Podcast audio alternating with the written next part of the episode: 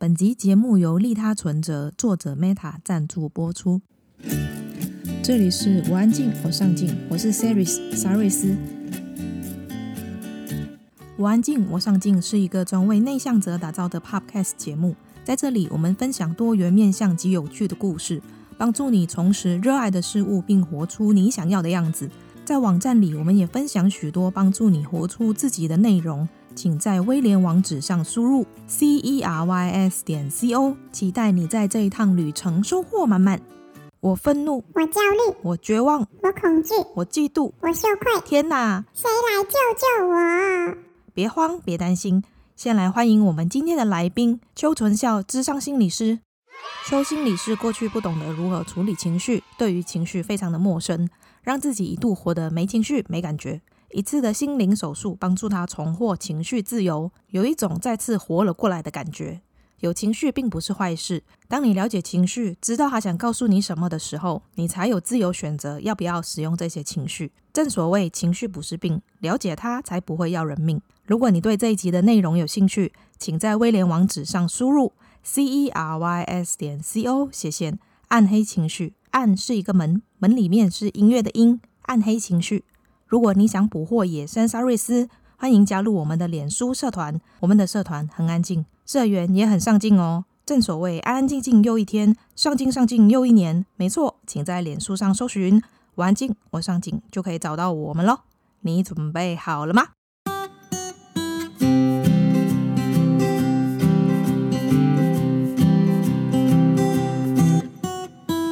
各位听众朋友，大家好，我是邱春霞心理师。那目前我是在新溪心理职场所，然后跟我这个两个合伙人一起创办，前是所长。那目前大部分是做呃自费个案，有做个别智商，有做伴侣智商，有做家族智商，有带团体，自己很喜欢学习很多事情。对，那希望大家可以多认识我。选这本书的时候，是因为那一阵子我的情绪比较偏向黑暗一点，嗯 嗯，嗯然后一直在找一本是可以讲算是负面一点的情绪，因为快乐没有什么好说的。是，然后我觉得在看你的书里面有一个。你的某一段经历让我印象特别深刻，就是你说你曾经有一个非常重要的心灵手术，就是有一次在课堂上，心理剧的导演赖念华老师用了各种方式去试图接，嗯，算是触发你的情绪嘛，但是你都好像就是没感觉，像喝醉一样。对。然后结果老师就是问你说，你都是一直让自己这样子吗？就是让自己没感觉。然后那一刻你才意识到你让自己没感觉这件事情，可以跟我们分享为什么你会？就是在这之前，为什么你会没有那种活着的感觉？到底你经历了什么东西？呃，坦白说，其实我我我算是蛮幸运的，我也不是说经历什么家庭的虐待或是什么之类的。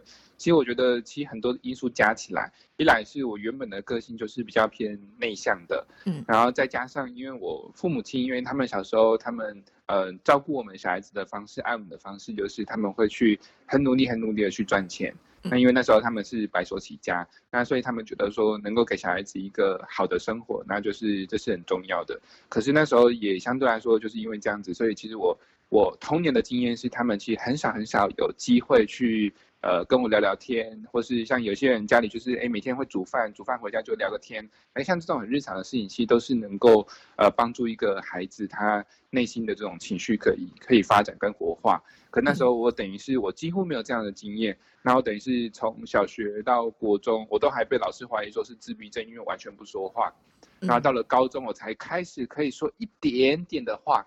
然后在这样的情况之下，就是我不知道怎么去。跟别人交谈、建立关系，那我不知道怎么样去认识跟发展自己的情绪辨识跟照顾的能力。那所以很多的情况加起来，就是当我有一些些不开心的事情，可能就只是考试考不好，或者像我刚刚讲的，哎，高中可能会开始喜欢，呃，古高中可以开始会喜欢一个人，可是我当我被他拒绝的时候，就觉得好痛苦。可这种痛苦，我完全不知道要找谁说。我不能找人抱怨，我不能找人哭诉，我也不知道难过的感觉应该要怎么表达。然后所以就是很像是一个一个什么，像什么闷烧锅一样，就是加压锅，那他就把很多压力都压在里面。那因为他没有出口，所以可能只是小事，他就会累积一年、两年、三年，那到最后就会变得很痛苦。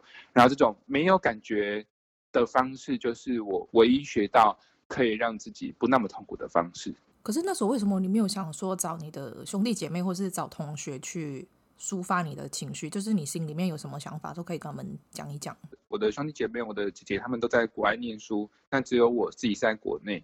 那朋友的话也是，就是我从小学我就没有被训练起怎么跟人建立关系，怎么跟人谈心的能力。哦、我我常常就见很多个案，我就跟个案讲说，其实你知道吗？交朋友是一件很困难、很困难的事情，它有太多的美美嘎嘎。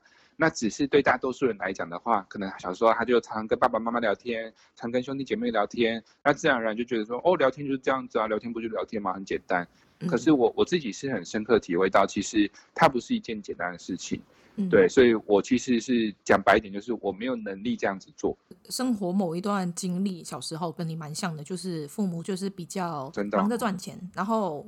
我就是那种钥匙儿童，自己开门回家的，对，然后回到家也是没有人，然后自己要煮东西吃啊，自己照顾自己的那一种。所以，因为我在念到你这一段的时候，我就在想说。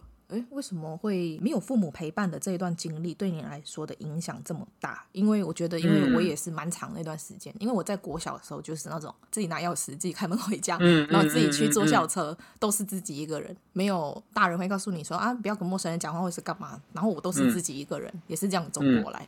然后我就在想说，哎，你这段经历怎么会让你的的情绪变化到这么大？嗯、不过我在猜，那时候你应该还会有些同才嘛，就是兄弟姐妹或是朋友。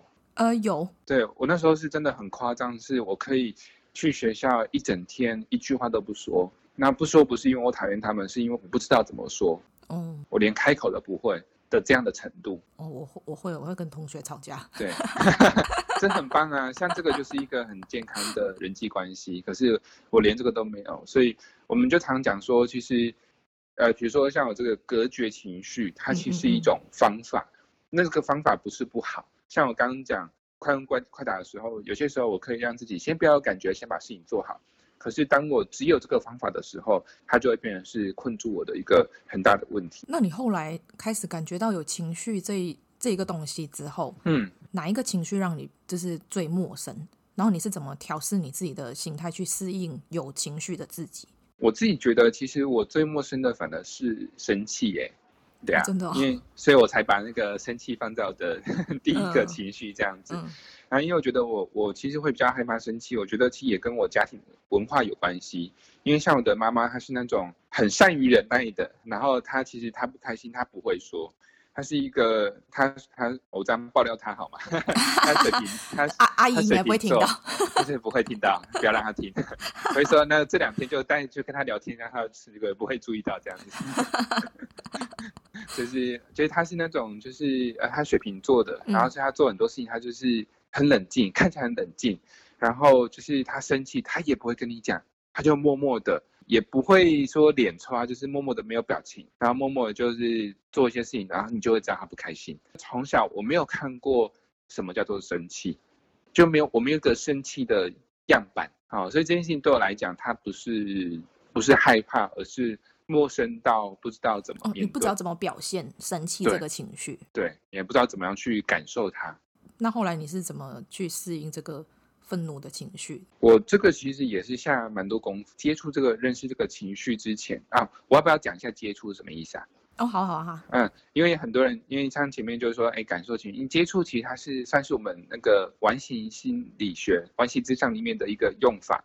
那接触的概念就像是我内在可能有某一种感受。那只是我过去用某一些方式把这个感受隔开来，或是去压抑下来。那接触就是我开始重新像是阿凡达一样，我就把那个管子连到这个情绪上。那我开始可以去触碰，或是接，或者比较可以理解就是感受这个情绪啦。那但是又有一种碰到的感觉。对，然后呢，就是我当时在怎么去面对这个生气的情绪，那其实当然也是呃做了很多像刚刚讲的那种心理手术，然后去面对它。那不过我自己觉得对对我自己比较有帮助的是，我那时候去做一些练习。那练习什么？就是我去，比如说。我就先去当奥 K，什么？真的吗？真的真的，你要对不起当时的店员店员。如果店员听到这个广播，我跟你说对不起。就是啊，就是比如说，我就去买一个东西，我那时候是很很有意识的，很刻意是说，我去买买一副眼镜，说啊这个眼镜啊这个怎么售后服务也没有弄好，那我就故意去找茬。哦，我，电视上那种就是你啦。对，就是我。可是我就很很真的对不起，我再说一次对不起。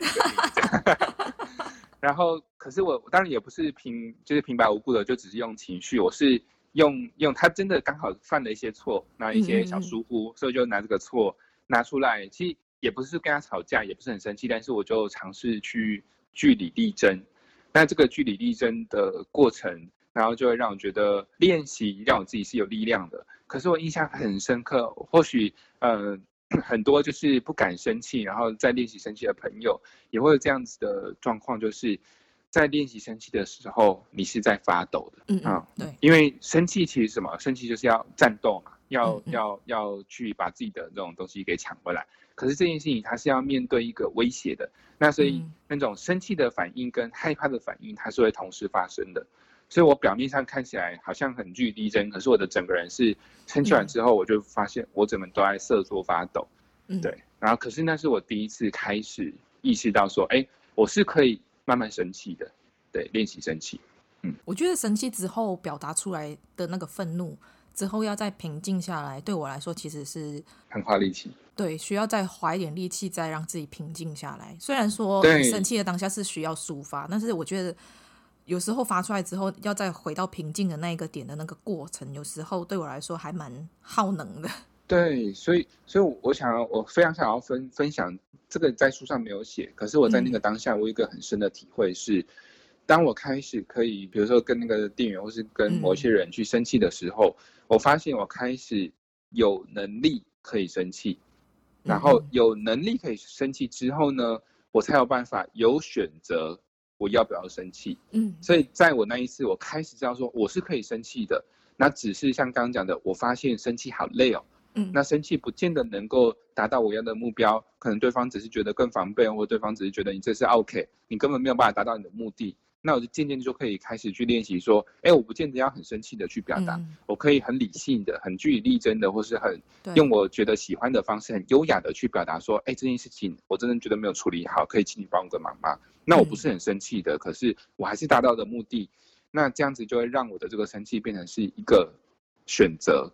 那我不会是因为我不知道怎么处理，我只能够啊一直拜托，或是一直很很低低姿态这样子。那这样子我就觉得会对我自己的信心会舒服非常多。你在没有感觉到情绪的时候，到后来你可以去感受到这个情绪，然后你还有选择权去让自己要不要去经历这一段，是，这个是不一样的。是的，完全不一样的心情。这也是让我觉得说有有时候有些事情不是为了生气而来的，但是事情应该是怎么做就是怎么做。是的，是的。我在看到你那一段的时候，就让我想到，不知道你有没有看过一个短片，就是那个态度娃娃。嗯，你有看过吗？是韩国的吗？呃，日本的。呃，日本的。哦，对，日本的，对对对，日本的。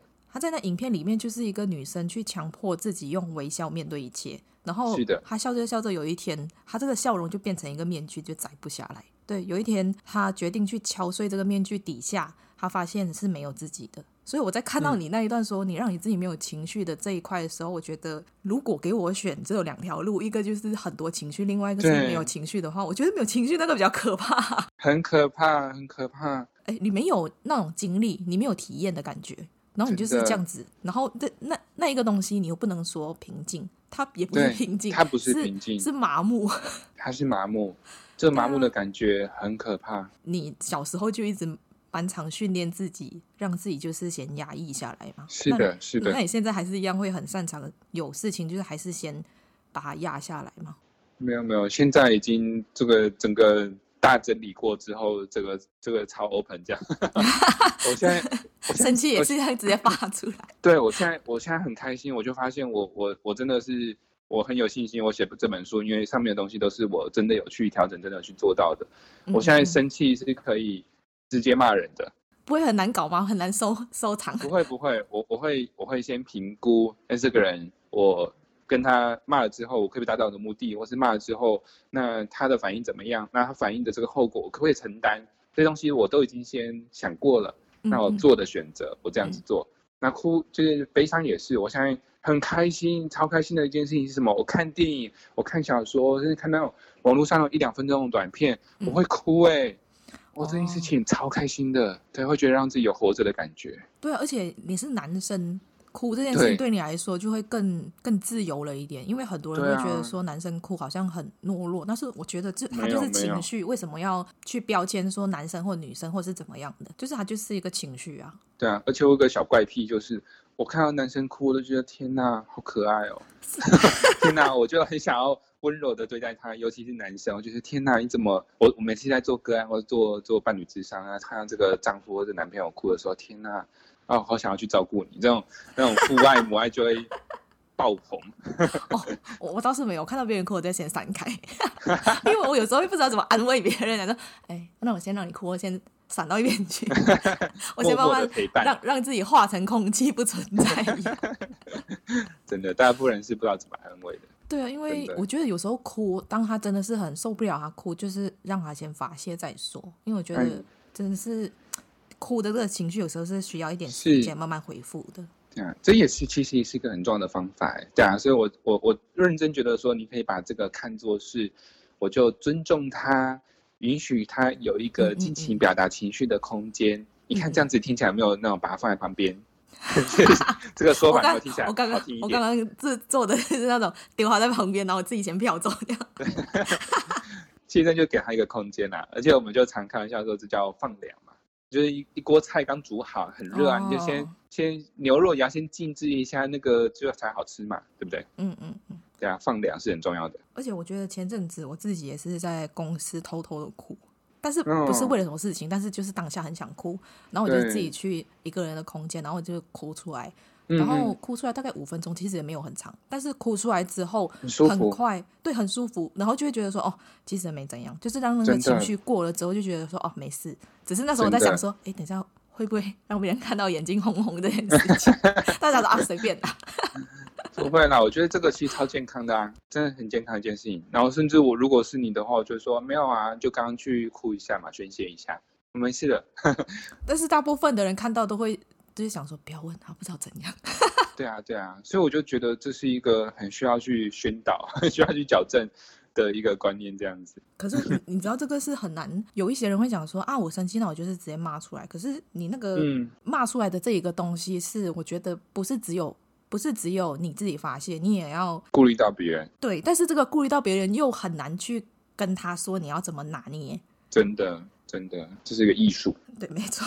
那书中提到的七种情绪：愤怒、忧郁、焦虑、嫉妒、羞愧、绝望和恐惧。最近对于恐惧这个情绪很有感觉，因为我觉得如果要把情绪分为两大类的话，我觉得大概就是爱跟恐惧这两个。是。再延伸出来很多其他不同的东西。那我们现在就来聊聊，呃，你书中提到的三大恐惧：生理恐惧、关系恐惧跟恐惧自我。然后最后一个恐惧自我，这一个其实让我很 surprise，嗯，就是怎么会有人是害怕自己的呢？就是我可以理解大家是害怕死亡，嗯、然后害怕失去某段关系，嗯、但是为什么我们会恐惧自我，害怕改变这件事情？了解，我有两个版本，你要听比较平易近人的版本，还是你想要听比较悬的版本？哎，两个都想听，没问题。那我先由浅入深，嗯，比较平易近人的版本是。你知道人其实是不喜欢改变的，为什么？你就你就讲一个很简单很简单的例子嘛。好，假设你平常是一个右撇子，都用右手吃饭，右手写字。我今天就跟你讲说，从今以后你只能用左手吃饭，左手写字。然后我其实会蛮开心的，因为我一直蛮想要用左手。我觉得我是一个正常人，有没有？真的？那那你这样子很棒啊！你是很勇于去尝试这个新的事物。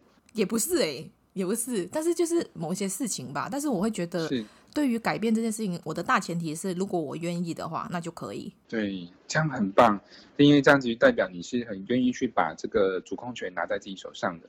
对，但是呃，有些人是这样子，我觉得很棒。因为有些人他可能内心会去会很害怕，害怕什么？嗯、就是害怕自己做不到，害怕自己失败怎么办？就嗯、呃，我再举一个比喻好了，就有点像是我开了一家店。那这家店就是那个生意没有太好，但是又没有差到会倒闭，嗯，那这个时候试问这个老板，我要不要花一些钱，或是想一些，比如改一下菜单，改卖别的菜？那这个时候这个老板他就会很犹豫了。那会不会我改的本来是卖凉面，后来改卖牛肉牛肉面，后来发现牛肉面根本没有人要吃，嗯，那我继续卖凉面好了，因为我很害怕改变之后的这个生意不好。嗯，那其实很多人他是很害怕这件事情，他不是不想要之后的改变，其实他觉得很害怕改变之后的状况可能会更糟，所以他宁可停在现在的状态。对，这是比较平静的版本。讲一下那个比较悬的版本。呃，在我们 在我们那个心理学，是尤其是比较偏呃精神分析的这种取向，他讲很多潜意识嘛。那潜意识他就会讲很多，呃，潜意识我就跟大家报了一下，潜意识是什么？潜意识它是无法验证的，虽然它是我们我们去理解人性的一种假设，一种说法。那它有可能是这样，有可能不是这样，但它就是一个说法，就听一听觉得开心就好这样子。那其中一个说法是，人会有一种。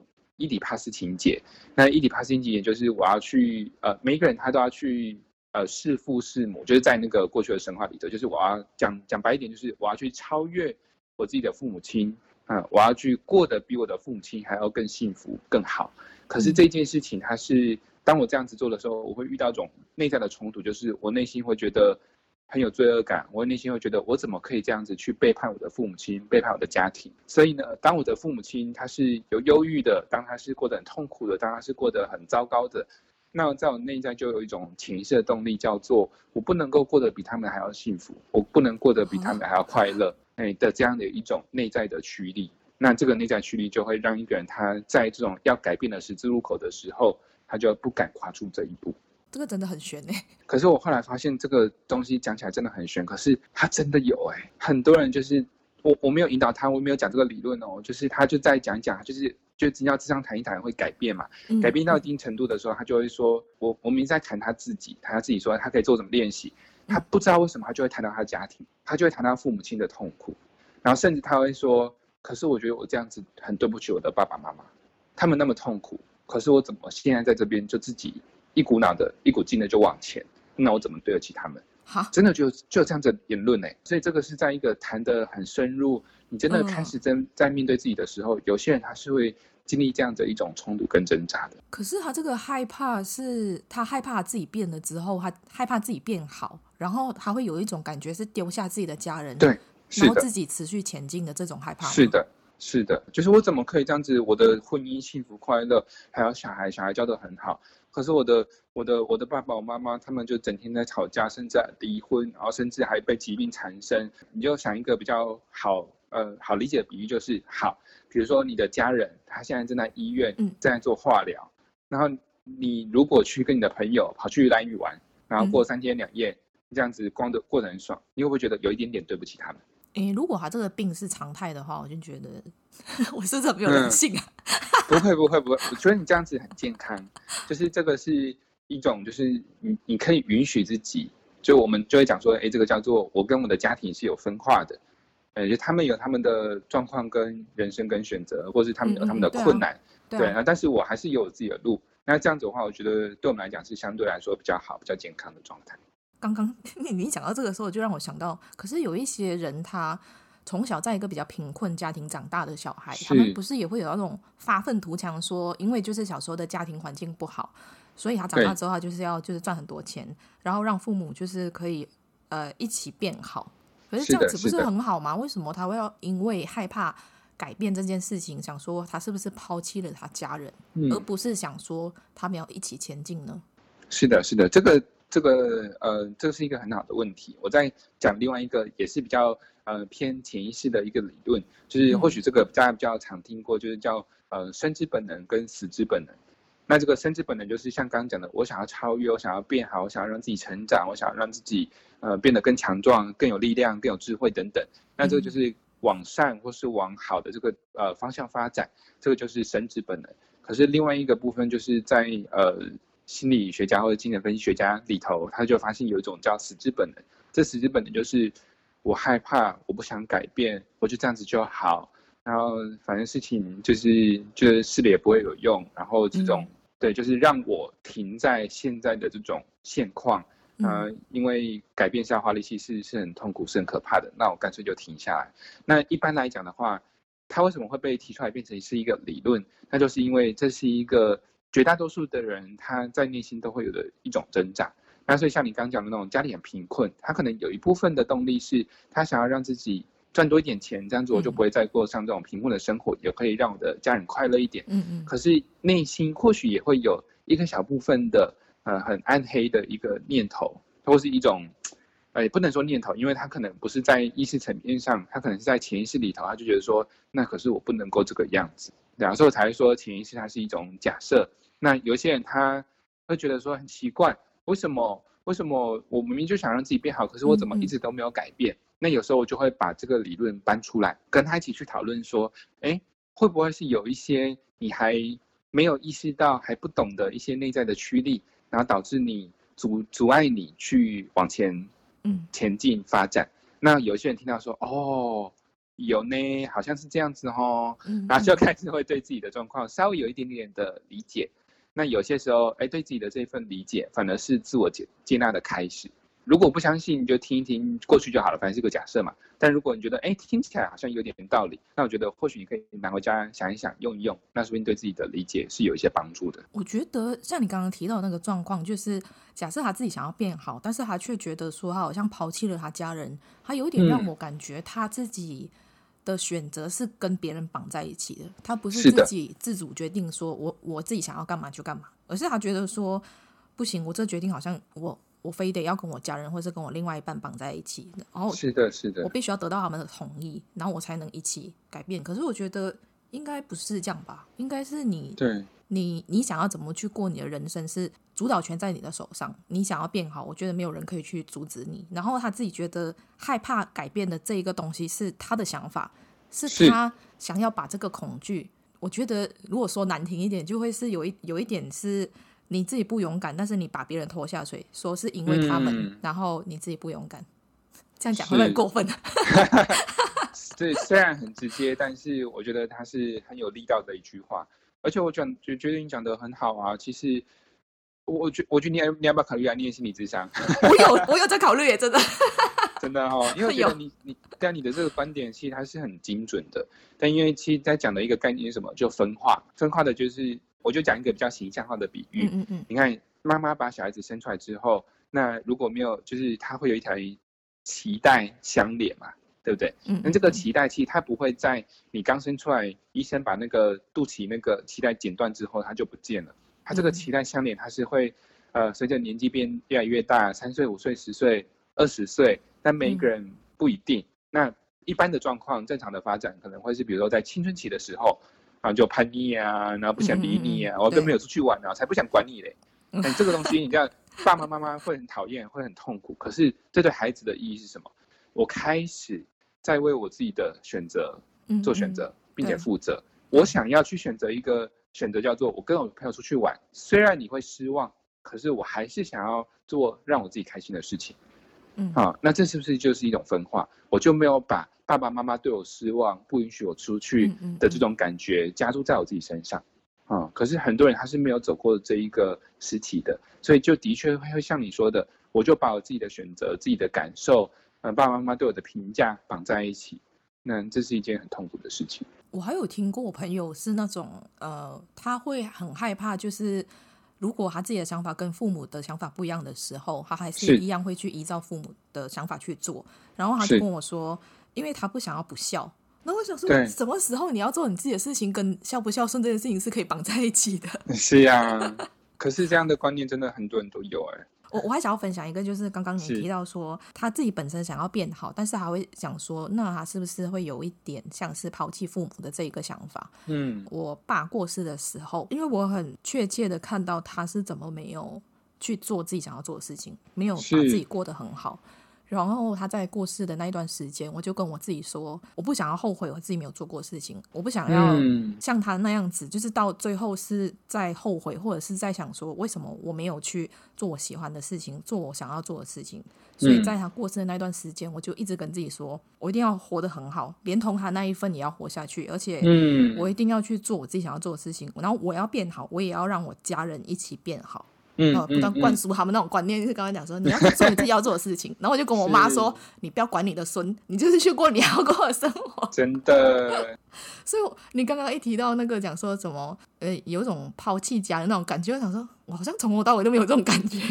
这真的是 OK 的吗？很 OK 啊，这个是我我个人会觉得这是一个很健康的东西，那很很健康的想法啦，这些东西。然后呃，像这个东西，你刚刚讲的，其实。你看到之所以会有这样子的一个内在的决定，它其实是透过很亲密的家人的死亡触发的。嗯、所以我们常讲说，哎，其实这个死亡它就像是一个，很像是那种你你有没有听过那种禅师？禅师就一排人坐在那边打坐，他就后面拿一个棍子，然后后面就敲你的背，然后这是一种警醒。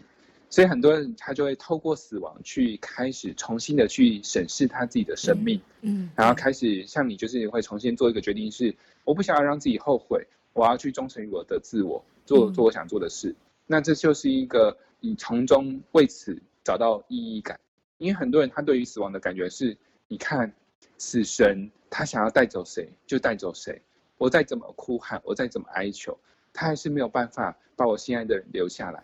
嗯，那很多人他就被陷困在这样的无力感里头，然后变得很忧郁。而对你来讲的话，其实你是把这一种很痛苦的感觉转化，或者是升华成一种我可以超越自我，我可以我可以把这种连带爸爸的份一起活下去。那这其实呢，就是为此赋予一个很重要的意义感。那这个意义感就可以支持你继续去发展，继续去成长。然后我觉得是一件很棒的事。所以其实这样讲起来，很多事情都不是。它好或坏，不是单方面的好或坏，而是我们赋予它的意义，是我们怎么看待它。没错啊，这个就是心理智商的本质。你看，很多人就是，我就常讲说，啊，我爸就过世啦，嗯、啊，我老公就劈腿啊，啊，我小孩子就不就不听话啊，啊，这件事情都很痛苦，你能解决吗？你能够叫我老公回来吗？嗯、不行嘛，啊，智商心理智商有什么用？那其实心理智商，其实我们不是要去改变这些事实，嗯，我们要去改变我们怎么去看待、怎么去面对这些事实的。的的态度跟看法，对啊，所以同样是父亲过世，但是他究竟是一种无力感，就是死神把我的父亲带走，或者是他是一种呃父亲的提醒，他告诉我他用他的这一生，他过完这一生，可是我要连带他的份一起活下去，他告诉我一些好重要的事情，他送给我一些礼物，那所以同样的。客观的事实，但是他赋予一个人他去理解的这种主观的意义是不同的，那这个就会从中去创造一些新的可能性。我有跟我身边的人去分享过这一些想法，就是我觉得我们都很害怕死亡，但是必要去逃避死亡这件事情，因为每个人都会这么做嘛。你从死亡这件事情可以去去反思，因为如果死亡势必都会有的话，那你应该是不是要想说，你应该要怎么好好的活着？然后我朋友就会讲说：“可是你这样子不是在逃避现实吗？为什么明明同样一件事情，他死亡本来就是悲伤的，然后你好像骗自己说去用一个正面态度去回应，然后你好像避免掉悲伤的那一个部分。”嗯，这个其实不算逃避啊，而且其实你是，而且而且你你也没有不悲伤嘛。我很悲伤啊。是啊是啊，其实你还是很悲伤，你还是去面对这个失落的。然后只是我觉得在那种面对失呃面对悲伤、面对失落的。同时，就是你再往帮自己往前推了一步，对啊，所以其实你是，就像刚刚讲，是用死亡去提醒自己。这个其实这个概念很像是我很喜欢很喜欢的一个学派，我自己也很常用这样的呃的角度去思考，叫存在主义取向心理治疗。啊，然后他其实就在讲人生其实有四大终极关怀，这个四大终极关怀就是死亡、自由、孤独、无意义。那这四个东西是你只要是人。你就会面对到的一些东西，然后，但他的态度是很棒的，是说，为什么这些东西很重要？是这些东西避不可避，他就是每个人都要去面对。可是你怎么从中去找到意义？所以，我们像孔子、儒家就会说：“未知生，焉知死？”嗯，那这个存在主义心理治疗，他在谈到死亡的时候，他就说：“未知死，焉知生？”就是说，你要知道，你其实就是会面对死亡的。那你面对死亡之后呢？你知道这件事情它就是会发生。你知道你可能，比如活到一百岁，这些科技发达一百二十岁，可是你就是会死。那就是因为你知道你会死，你的生命是有限度的，你才要好好的去把握你活着的时候。如果你是一千岁、两千岁，那我就随便在家耍废就好啦，我根本不用去规划的人生啊。那你反而会没有办法好好的去生活。对啊，所以我觉得透过死亡去提醒自己怎么活着，这其实是一件非常非常好的事情。看什么看？那你又看什么看？你不看我，怎么知道我看你啊？那你不看我，又怎么知道我看你啊？那你看什么？今天要看什么？今天看什么？今天要来看的是《内向的力量》实践版。除了了解内向超能力以外，书中也分享了十一种读心术。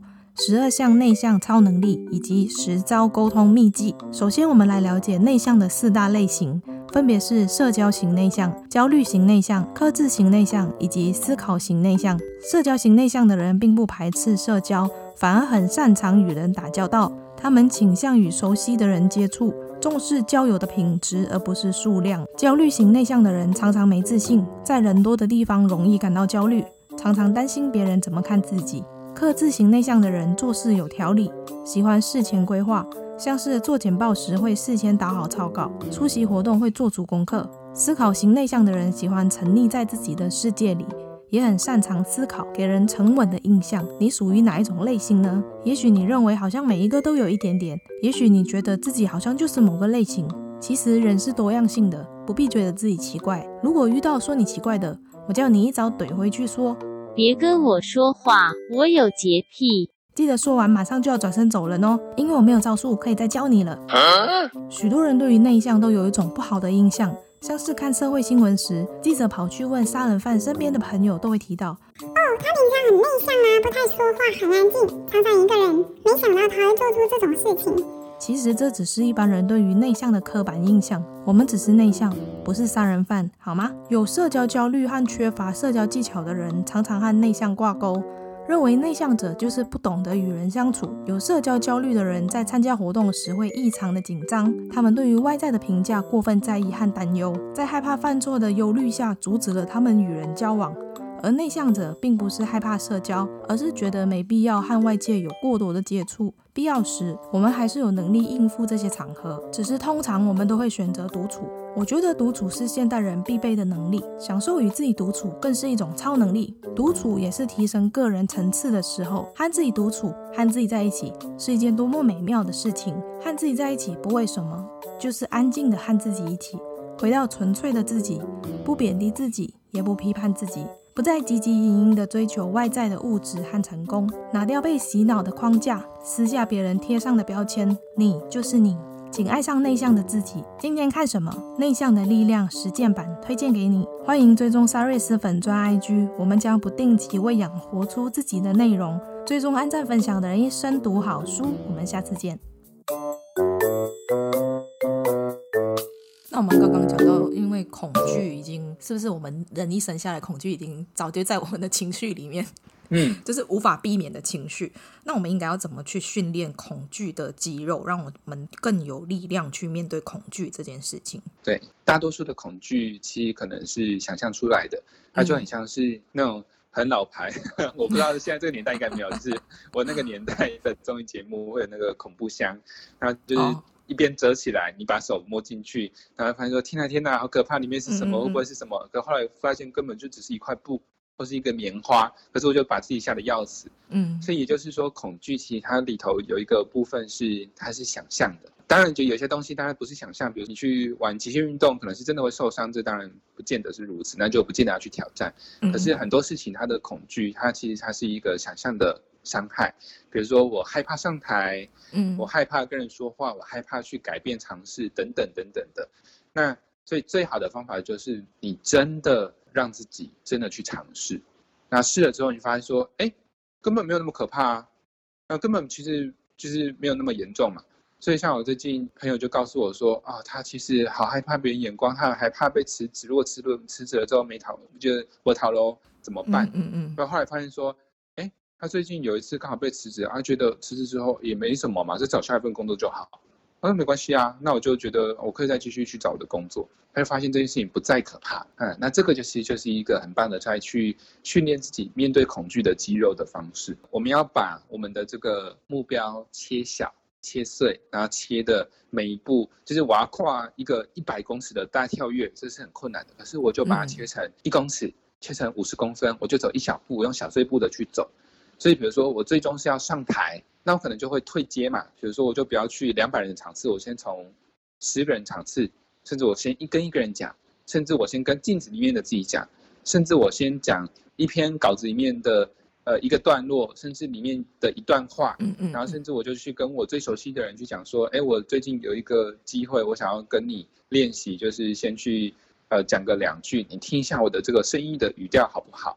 那就把可以把它切成。很小很小，小到自己其实是可以跨越一小步的这个程度。那慢慢的就可以从中去累积一些信心，这感觉很像我现在在做的事情哎，就是、啊、真的、哦，我很害怕跟陌生人讲话，然后我现在就用远距的方式啊，哎，这很棒啊，这是一个超棒的方式。呃，从去年九月开始嘛，开始做这个 podcast 节目，然后我就在想说，我从来不会想要跟陌生人讲话，而且是去聊某一个特定的话题，就是聊得这么深入。然后我走过九月之后，我就发现，哎，去年我竟然已经跟五十个。呃，陌生人就是完全没见过面的人讲话，想说哇，这个简直就是我人生的巅峰，真的对自己的信心就爆棚，对不对？对，想说啊，原来我可以做到，虽然没有就是面对面，但是我觉得哇，这件事情实在是太棒了，我怎么可以做到这种事？对，而且我在跟你还有跟观听众朋友分享一个小技巧，就是有一本书真的好推荐，这个没有业配可以讲吗？可以啊，可以啊，可以。可以，好，就是有一本书，呃，叫做《原子习惯》。哦哦，对，你有看过吗？我我买了还没看。这本书真的是很推荐，我推荐所有身边的朋友跟同事，因为他的方式一来可操作，那、嗯、二来是我觉得还有讲到讲到那个点上，然后是有运用一些心理学的概念。然后详细的细节我不讲，就技巧性的不说，但是有一个呃部分我一定要跟大家分享，就是他在讲说你在改变一个人的习惯的时候，要首先要去改变的其实是一个人的自我认同。什么意思呢？就比如说我是一个都不运动的人，我要先改变我的自我认同是。我是一个会运动的人，我现在要去用这样的方式去定义自己，然后我要做什么？比如说我我先去健身房去五分钟，所以我就为自己设定一个目标是五分钟。你想说五分钟这样不是很浪费钱吗？没关系，我先做了再说。我去了，我是代表，对呀，我是一个会上健身房会运动的人，所以我就对自己的这个自我认同我就增加，说对，自我认同会运动的。然后因为我这样的自我认同。我就会去再去健身房，因为我会运动啊，所以我就去健身房，这很合理嘛。那这就会形成一个正向循环。所以回到刚刚讲的，比如说我是一个内向，然后呃虽然内向，可是我是一个勇于挑战自我、勇于去冒险，或是勇于去尝试跟陌生人说话，我就给自己这样的自我认同。所以当我开始跟陌生人说话，开始去录一个第一个 podcast，那我就会发现，哎，我开始再去执行我的这件事情，哎，我很棒。对，我正在走在这个，呃，我很喜欢的自我认同的这个道路上，那我就会越有动力去让自己去做这件事情，它就会形成你自己内在的一个很棒的自我循环。嗯，感觉就很像是，呃，我们有很多心魔，它就感觉是跟心魔先妥协好，说你就先不要出来，但是我给自己重新定义我自己是一个怎么样的人。然后再开始慢慢去做那件事情，而不是先先把目标定出来说我要做什么，而是先让自己觉得我就是这样子的人，然后我去做这件事情本来就是正常的。对，举一个对照的例子来讲的话，比如很多人他减肥，他说、嗯、我很胖，我是个胖子，我只是一个节食的胖子，这样就很容易复胖啊。因为就是我反正我是胖子嘛，就改天如果我 hold 不了，不能够节制了，我就大吃特吃。可是如果我是一个懂得去管理自己的饮食，我是一个懂得去自律、去规划的生活的人。那我自己这样的自我认同，就是说，哦，那我这样子去规划的饮食，这个不是我刻意去忍耐的，这是我本来就该做的事情。那、嗯、这样子对自己的态度、对自己的心情会完全不一样。所以这样讲起来，其实，嗯，对于自己自我认同跟你怎么去定义自己去做这件事情，其实很重要诶。非常非常重要。不然大家都讲都会说，也不是我不做，而是我本来就不是这样的人。你看。我本来就做不到，然后他就会这样讲说：“我就是做不到啊！你看我就是做不到。”对，是就是自己，你看，所以心里这样就这样，就自己跟自己玩游戏嘛。那自己心里这一关你过得去，你去看事情角度就会很不一样。刚刚我们讲到那个内向这件事情，那身为资深的内向成员的你，竟然挑战在那个圣诞夜的时候挑战举牌 free hug 这件事，让我觉得实在太压抑。跟路人对话拥抱，嗯，为什么你会想要大胆跨出舒适圈？你的动机是什么？这个哦，这个我要先感谢我的爸妈。怎么了？就没有来，就是长得还像要颁奖没有？其实没有来，因为我小时候不是说，哎，他们其实不太管我，所以我就心里觉得很孤单。嗯、可是，哎，他们带给我一个很棒的、很大的一个好处，事情都有一体两面嘛。嗯，他让我就是有一个内在的倾向，是我其实内在是是很。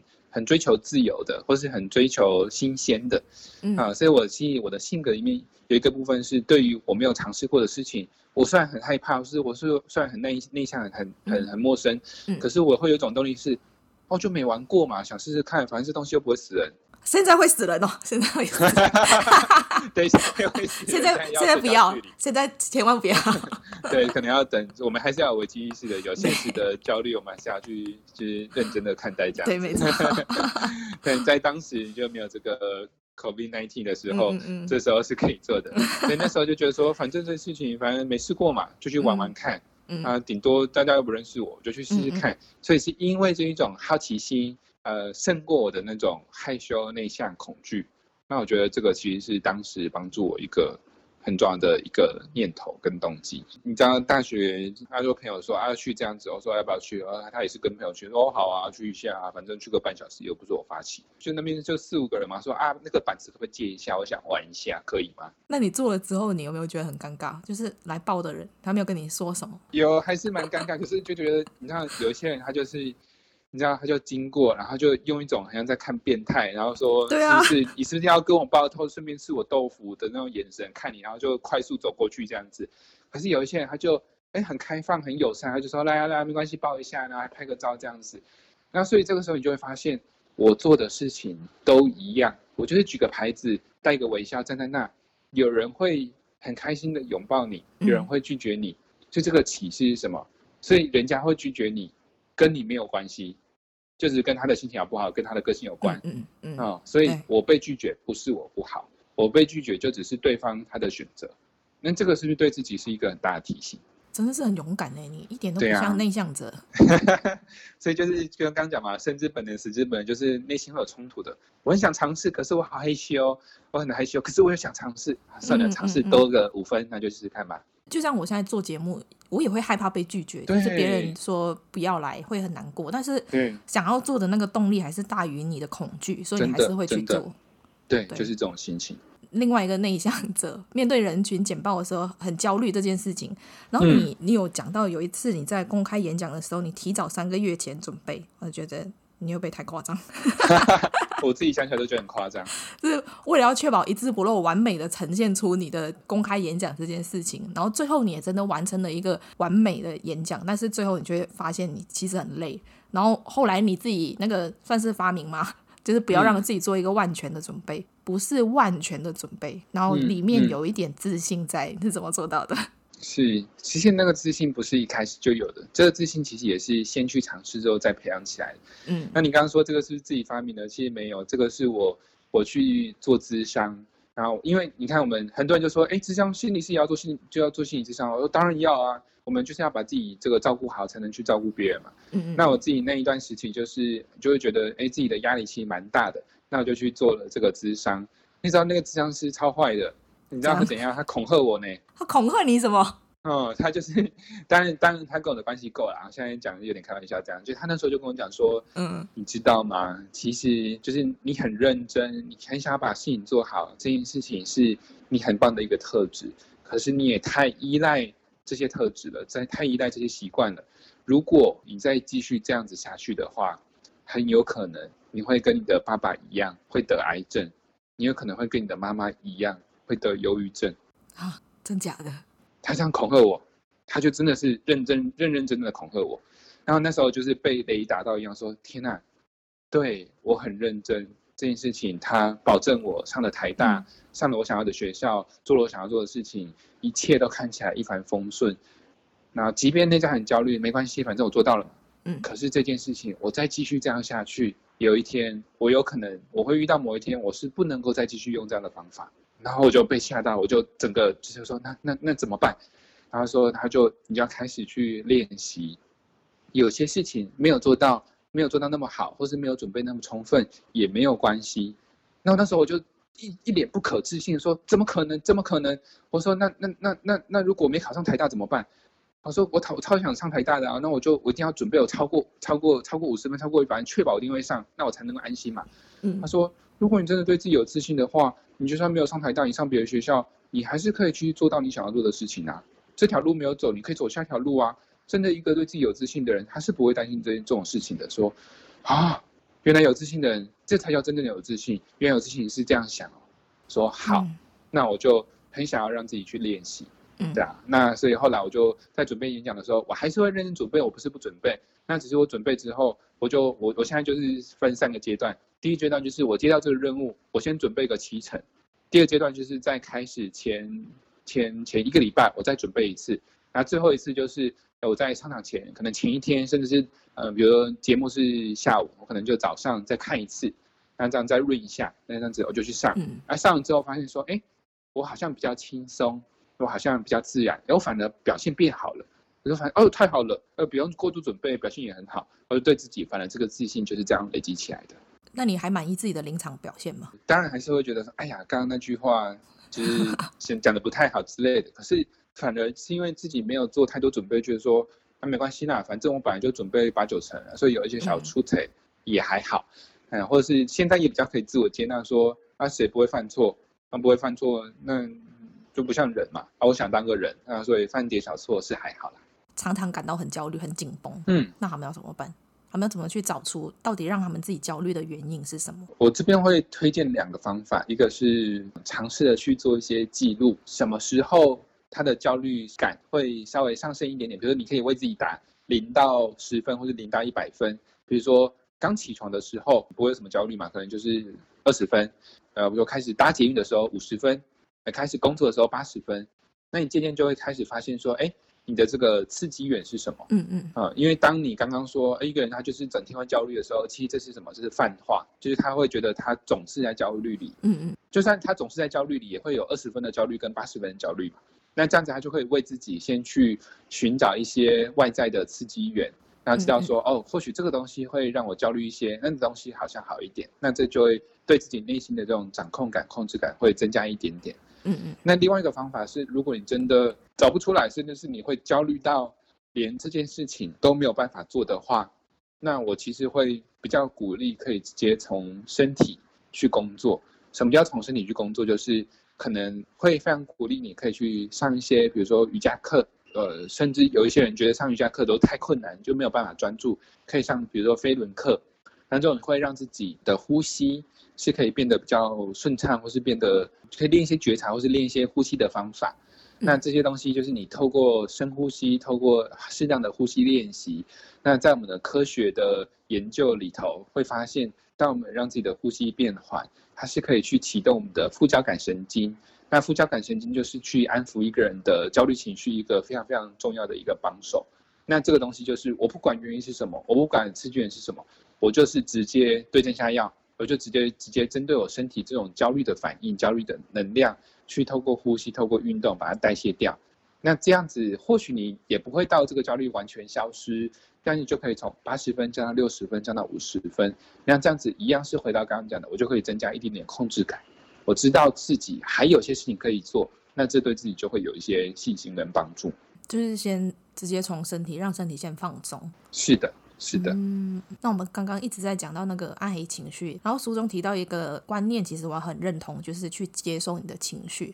但是我们要怎么去无条件接受这一些情绪呢？因为他们来的时候，真的让我们很痛苦。我觉得这也是我写这本书的初衷。很多人他会不喜欢这个情绪，其实非常可以理解，因为这些情绪就很难受嘛。对，嗯，可是为什么我们要有情绪？假设情绪真的是一件这么糟糕、这么这么讨厌的事情，嗯，那。理论上，在人类演化的过程中，他应该要把这些情绪给演化掉啊！我就不要有这些情绪，嗯、这样人过得不是很快乐吗？可是实际上，我为什么会留下这些情绪？就是这些情绪是有用的，是有功能的。比如说，如果我们会痛，那我们就知道说我们受伤了；如果我们会有情绪，那比如说我们会悲伤，我们会会会生气。比如生气就生气，最好举例就是我们生气就是因为你冒犯到我了。嗯啊，或是我我我不舒服了，所以我就要去透过身躯保护我自己。所以我觉得为什么要写这本书，就是因为，嗯，当然你情绪来的时候不可能不拿书拿出来说哦，我现在是悲伤去 然后赶快翻，快翻，愤怒 愤怒愤怒。你不太可能，它比较像是去拓展你对于这种情绪的理解，嗯、就发现说，原本我认为的生气是生气等于破坏关系，生气等于我很难相处，而生气等于。我这个人就是整天就很不舒服，我才不要生气嘞。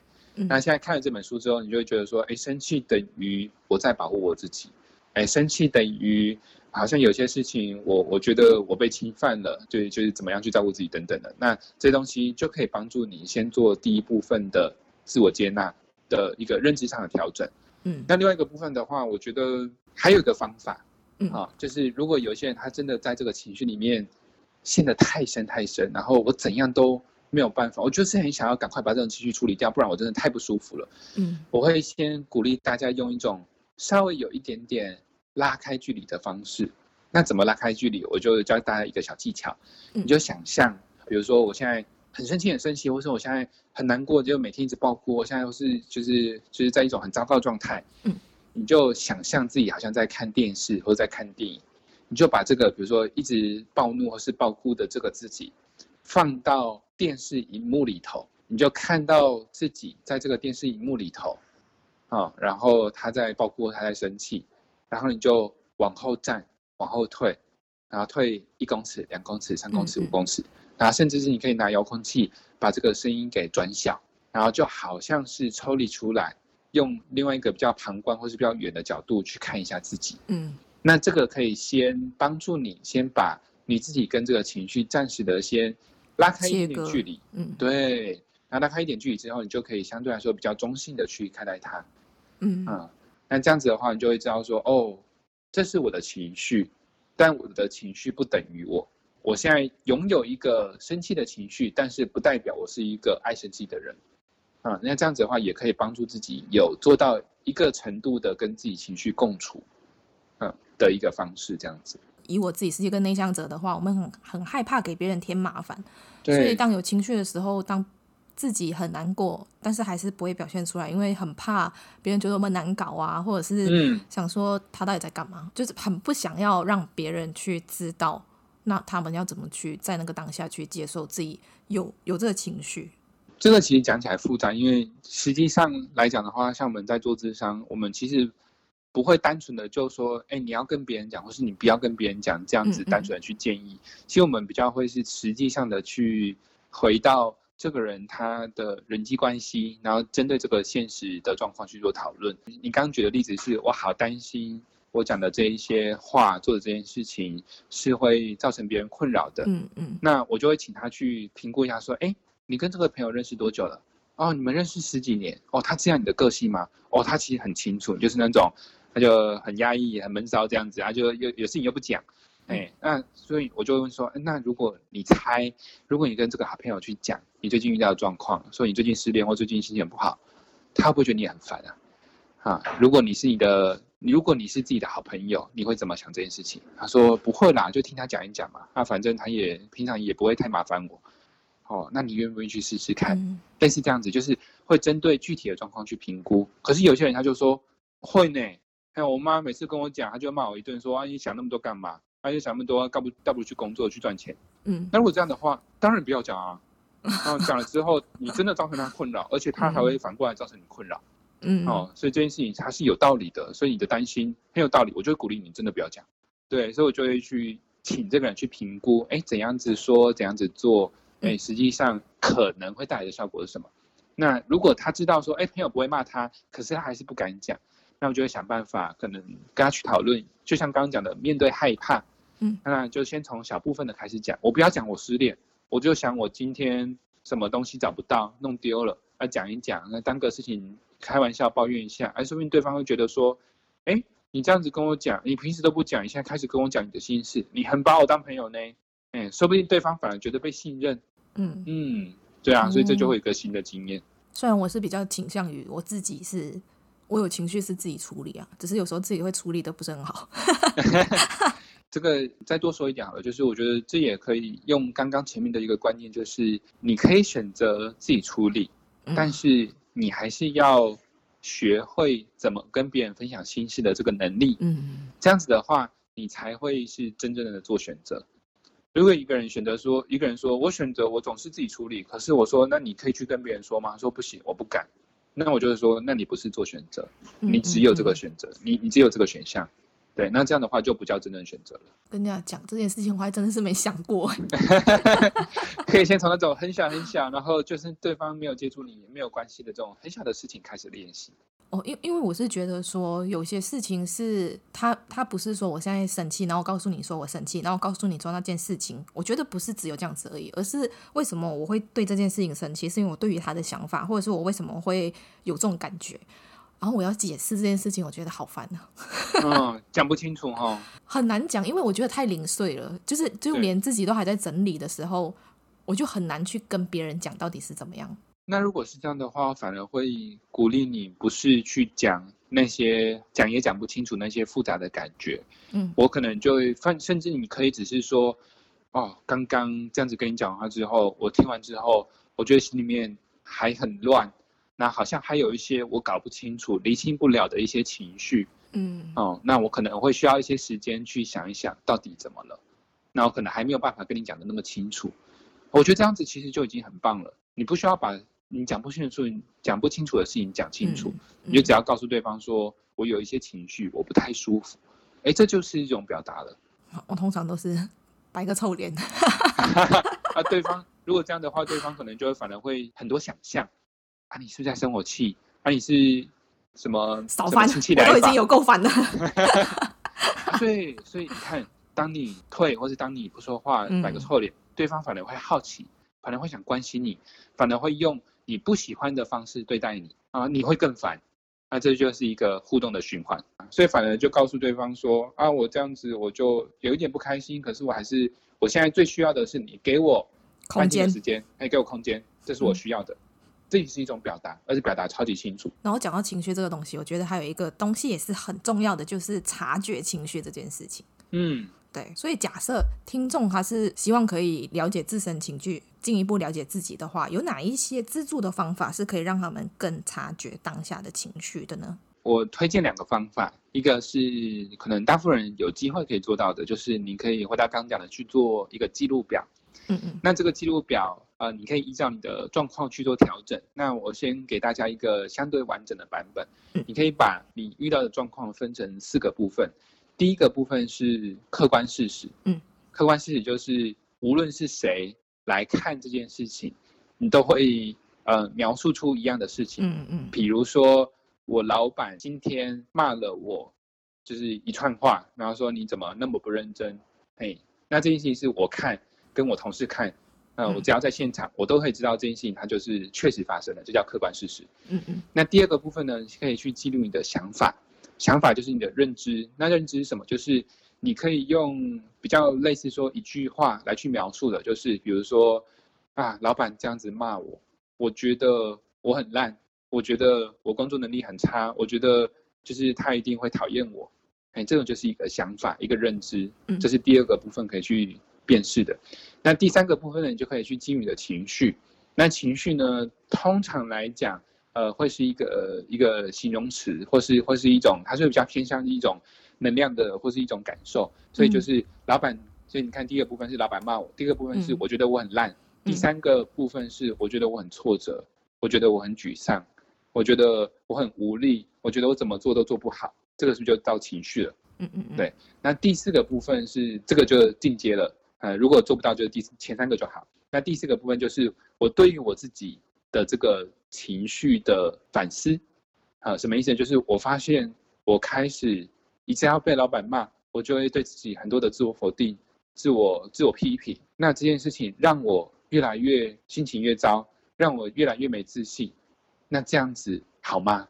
类似的，或是我我怎么会我怎么会对自己，嗯、有这样子很习惯、很强烈的否定？我这个习惯怎么来的？那这个第四个部分，其实就是我们在做心理咨商的时候，通常来有有一个咨商师在旁边协助会比较容易，所以我比较推荐就是，如果只是要去辨识自己的情绪的话，那大概前三个步骤就可以了。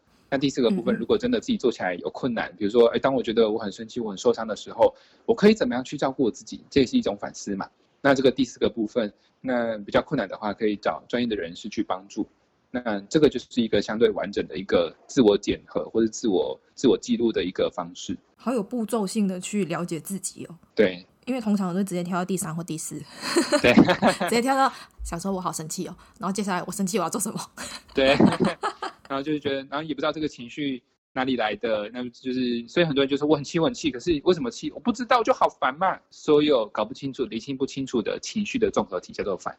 呃，如果还有时间的话，我再讲一个退阶的方式。嗯，对，可以。就是刚刚讲嘛，这是一个相对来说，你平时跟你的情绪还不算太陌生，还有一点呃觉察力的。可是有一些假设，你就想嘛，就是如果我，比如说十六岁的我，那个情绪隔绝，或是我对自己的情绪、对自己自我完全不认识的这个状态，其实你要去教一个孩子，或是。你要叫一个从来没有接触过情绪的人做这件事情，其实是还是非常困难的，太难了，太难。嗯，所以如果是这样的话，我就会鼓励，如果你对自己的情绪真的是宇宙无敌超级霹雳陌生的话，我会先鼓励你，先从觉察自己身体的反应开始。什么意思呢？比如说，当我很生气的时候，心跳加速，哎，我的双手可能会握紧，我可能会整个人会发抖，对，然后可能脸会涨红。那一开始很多人他是这样的，我说我没有生气啊，我没有生气啊。哇，你这个样子，你还跟我说你没有生气？对。那如果这样的话，他是他是真的没有意识到，真的没有觉得他要自己生气。哦。我就会鼓励他说：“哎，你有没有发现，你刚刚在讲说我没有生气的时候，你的语气好像有稍微有一有一点点上扬啊？然后你有没有发现，好像你的你的你的声音有大一点点，或是你的你的你的拳头好像有握紧？嗯，你感觉一下这是什么？”哦，原来这个叫生气哦，是不是有这么陌生呐、啊？有这样的人不少，这样的人真的不少，真的，尤其尤其男性，有些人是爱面子，但是有些人他是真的没有意识到，陌生是会陌生到这样的程度，怎么把自己活成这样子呢？对啊，所以其实你看这样子，其实真的很辛苦哎。你看这种东西，你看如果个人就算了，你知道到伴侣，嗯嗯嗯，很多伴侣之上就是这样子，太太超痛苦。说为什么讲这么多，你还不理解我？为什么这样子你都是不懂我？嗯，那她的老公就说啊啊，这有什么？她说气死了，你这样还没什么，都哭成这样子，你就不知道我很痛苦吗？可是后来就会发现，这个男生他真的不是不爱他的太太，他这个男生就只是他连他自己的情绪都不认识。讲起来好像男性都是，因为普遍社会会对于男性的要求会。想说，然后你们也不能哭，也不能怎么样怎么样的。然后你们会用习惯用只用一个情绪去表现你们自己，然后这个情绪其实是愤怒底下的东西。虽然讲到男性，我要为男性平反一下，其实女性有时候其实他们也是隔绝情绪的。嗯、男性他是那种隔绝压抑之后，看起来好像没什么反应，但是他就都闷在里头。嗯，有一种女性，她是她情绪很多。他外显的情绪很多，就是他，嗯嗯嗯、他觉得动不动就生气，动不动就哭，动不动就是干嘛干嘛之类的。可是实际上，他也隔绝情绪。嗯，怎么说？他隔绝情绪的部分是，他为什么会一直生气？他为什么会一直哭？他为什么会一直有一些负面情绪出来？是因为他其实并不了解，并不了解自己到底发生了什么事。我举一个具体的例子，就是有一些女性，她。被凶的时候，嗯，他会很难过、很委屈，一直哭。他会一直哭，其中一个原因是因为他其实很受伤，或者是他其实很愤怒，可是他不允许自己去表达这个受伤的感觉，他不允许自己告诉对方说：“你怎么可以这样子对我？”哦，所以，他正因为他没有办法去接触这个生气、愤怒的情绪，所以他没有办法保护自己，所以他就会反而会在心里面觉得我自己好委屈。你为什么每个人都这样子对我？他就会开始有很多衍生性的情绪。可是反过来讲，我的我的实务经验告诉我说，其实当你比如说那种常常觉得很委屈、动不动就哭的人，当开始当他开始便是、开始去使用他的生气的情绪，开始保护自己之后，他就开始发现说，哎，别人这样子对我，我可以不要理他，我可以用一些方式保护我自己啊。那我是有力量的。所以反而当我在被别人用不好的方式对待的时候，我心里面反而没有那么难过，反而没有那么委屈，所以反而是有这样子，就是外在的情绪很多跟内在的对某些情绪的隔绝，它可能其实是有有一些关联的。我现在讲起来是有没有表现情绪，好像变得不是重点呢？对，是他有没有，就是他有没有去面对他自己内心真正是的想要的是什么？是的，是的，这是一个很细微、很细微、很细微的部分。最后一题。对你来说，什么是上进心？这是一个很好的问题，因为我是很有上上进心的人，感觉得出来。对于自己的成长，对自己的发展是享受，而且是有热情。很多人他看起来很上进，可他看起来上进的背后，他其实是焦虑。嗯嗯，他其实是担心自己被赶过去。他就觉得自己如果不那么上进，他一定会被讨厌，他就是一个没有能力、没有价值的人。嗯，那这样子的话，虽然看起来很努力，可是他背后的那一个动力，他并不是一个那么相对来说这么这么有力量的动力，反而是消耗你的。对啊，所以对我来讲，上进心它是一个比较呃自发内发，而且你是自己是会源源不绝的想要去这样子做的，而且自己是享受的，是享受的。那如果对你有兴趣的朋友，可以在哪一些平台追踪你呢？可以在两个地方去发到我们，一个是我现在呃任职的单位叫心曦心理咨商所，那这个曦是那个晨曦的曦，日字旁的，然后心是心情的心，那这个是我跟我的伙伴、我们的团队一起创的一个地方。那点书的粉丝专业，那都会搜寻得到。那我们也会有呃官方网站。那这个部分都可以去了解，我们上面也会定期会发很多文章。那另外的话，就是也可以一样是在脸脸书，大家就可以直接去搜寻我自己的名字。那我叫邱纯孝，那后面会有一个头衔叫智商心理师。纯是三点水享受的享，孝顺的孝，比较轻松的。有时候看一些短片，或是有时候看一些文章，看一些新闻，我就会分享一下我的观点，算是一个比较轻松类型的这样。你早上醒来会做什么事情？早上醒来会先滑个手机，竟竟然不好的做这么不健康的事情，这样 竟然是，而且还是躺在床上滑，这个很错误示范。那你做过最尴尬的一件事是什么？喝醉酒，然后被就是醉到送医院。哈，那个晕过去的那一种状态吗？对，晕过去的那一种。刚上大学，然后。就跟朋友一起出去玩，那是一个舞会，然后大家就很嗨，然后因为那时候不知道自己的酒量，所以就不小心就喝太多了。那时候我妈还安慰我说：“你知道吗？一群朋友就是会有一个人，就是会发生这种事情。那你当了这一个人，其他人就会被吓到，他们就不会再犯。所以我是很功德无量。”那有什么事情是你无法忍受的？口臭，别人还是你啊？别人吧，自己闻闻习惯就好了。所以有的人讲话就是我就要往后退五公分这样，就可是又要有礼貌这样就很不好意思讲，你就只能说哎呀、欸、喝喝口水。那如果企鹅在海里面游泳，在海底的螃蟹看到企鹅会以为它在飞吗？好好困难的问题，我觉得应该不会吧，因为我觉得螃蟹眼睛应该是看一直看地板，应该不会看上面，所以我觉得它应该不会看到。螃蟹的眼睛不是在上面吗？也是有道理，我也不晓得。那请用暗黑情绪造一个好笑的句子。这一题好难哦，想到了，我造不出一句跟暗黑情绪有关的好笑的句子。什么东西？你这样，你这样子，你这样子不会有分数哦。漂流到一个无人岛上，可以选择带一只动物、一个人跟一件物品，你会带什么？一只狗，比较有陪伴的感觉。如果带猫的话，它应该不想理。哦，好像也是。带伴侣好了。毕竟无人岛嘛，有个陪伴，带一个可以无限使用的贩卖机，这样就不用自己去打猎。干脆叫 Uber Eats 了。哎、欸，可以耶，我可以改一下 Uber Eats 吗？那请用一个形容词描述你自己。很认真，就做很多事情都会觉得要做，就会尽量把它做好。哎、欸，你你是什么星座的？金牛座。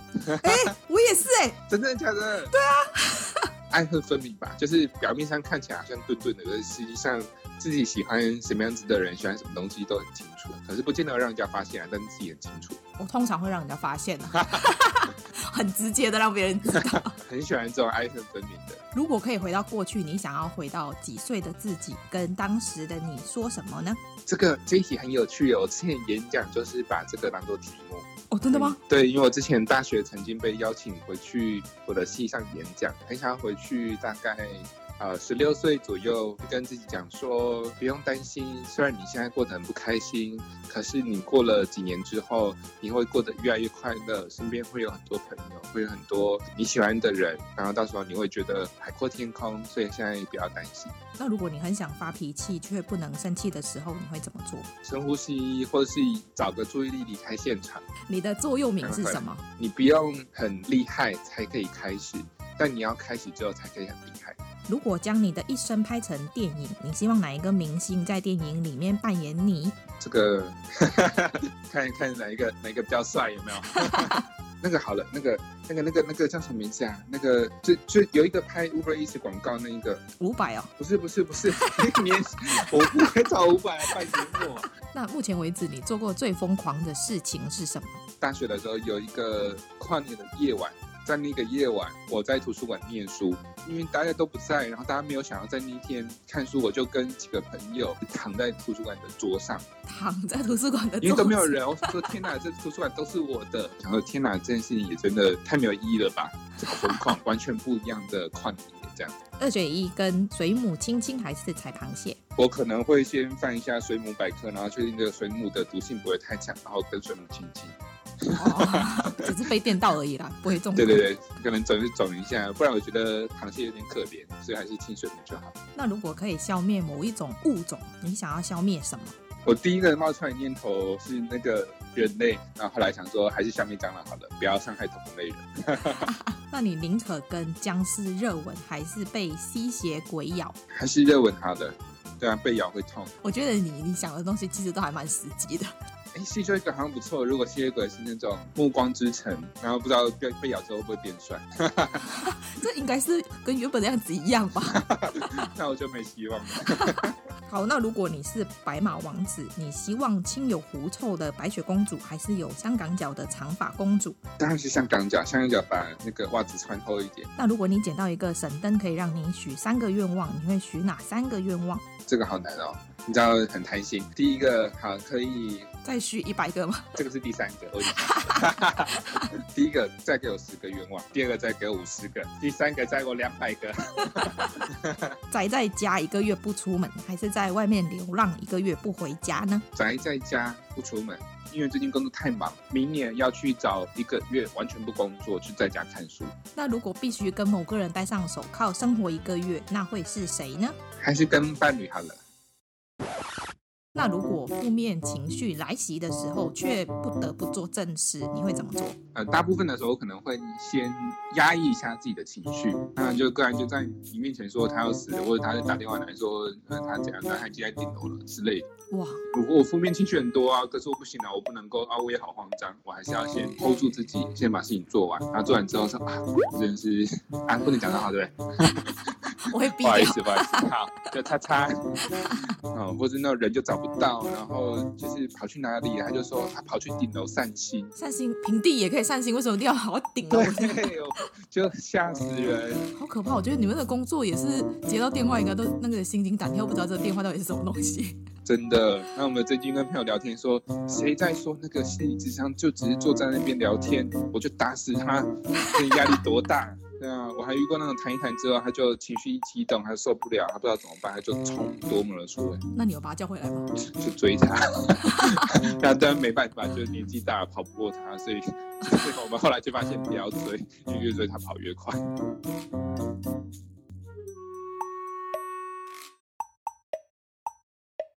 听说上进的人都在听，我安静，我上进。你喜欢这一集的内容吗？如果你喜欢我们今天的内容，请在 Apple Podcast 上面给我们五颗星，或者留言告诉我你的想法。订阅、打新、分享的人一生平安。那我们下次见喽，拜拜。